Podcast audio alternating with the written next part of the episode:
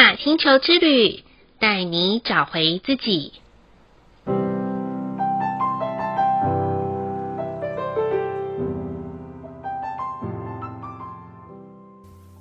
亲爱的听众朋友们，欢迎收听玛雅星球之旅的频道，我是 Joanna。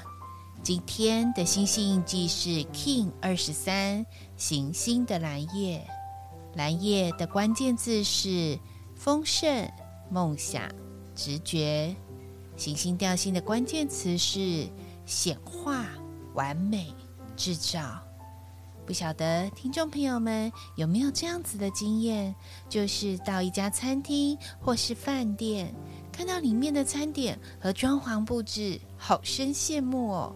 觉得要是拥有自己的房子的时候，能够这样子的装潢布置，或是学习做出这样好吃的餐点，该有多好啊！如果听到这里的你，脑海中已经浮现出场景，恭喜你，梦想正在启动中。如果听到这里还是无感，那么让 Joanna 邀请你。多想一些你觉得好像离你很远，但又很想尝试看看或是发想的事情。因为啊，梦想没有分年龄，也没有分国籍，更没有分民族、国家或是人种。梦想啊，是每个人都拥有的权利，只要你愿意。每天呼吸的下一秒都是梦想的开始与结束。想实现，就要等你决定去启动。只是不要想太久哦，一定要信任宇宙是相互效应的法则。生命的每一秒都会走在实践梦想的丰盛中。曾经有个闺蜜问 Joanna，她问我说：“难道你要因为家人放弃自己的梦想吗？例如可以出国旅游之类的？”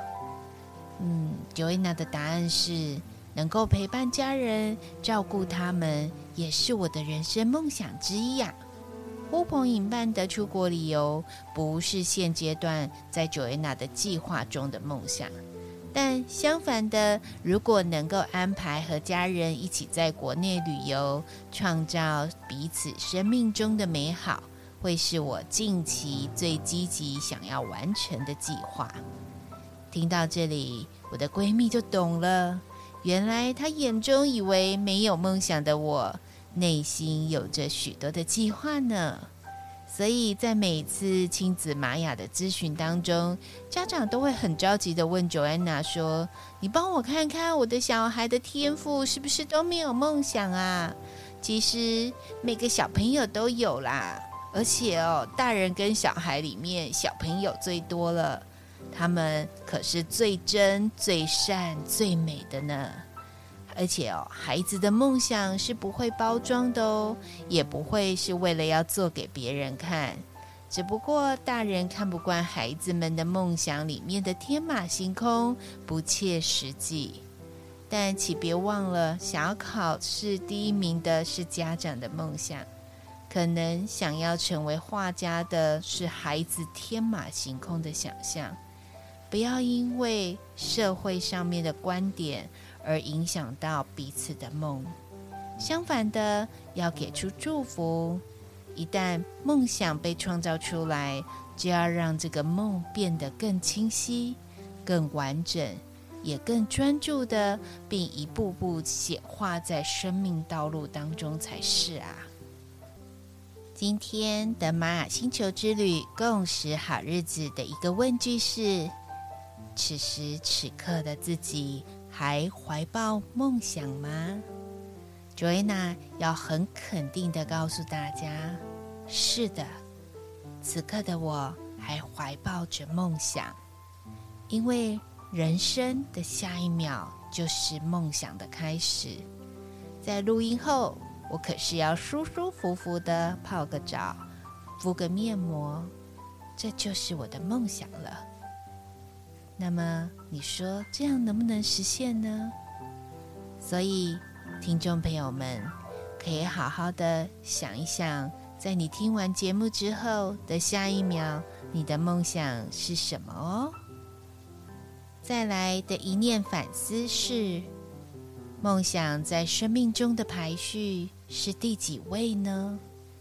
一定要先牺牲个什么才能完成吗？Joanna 每次在一对一的咨询的时候，很多人都会告诉我，等我有钱的时候要如何之类的。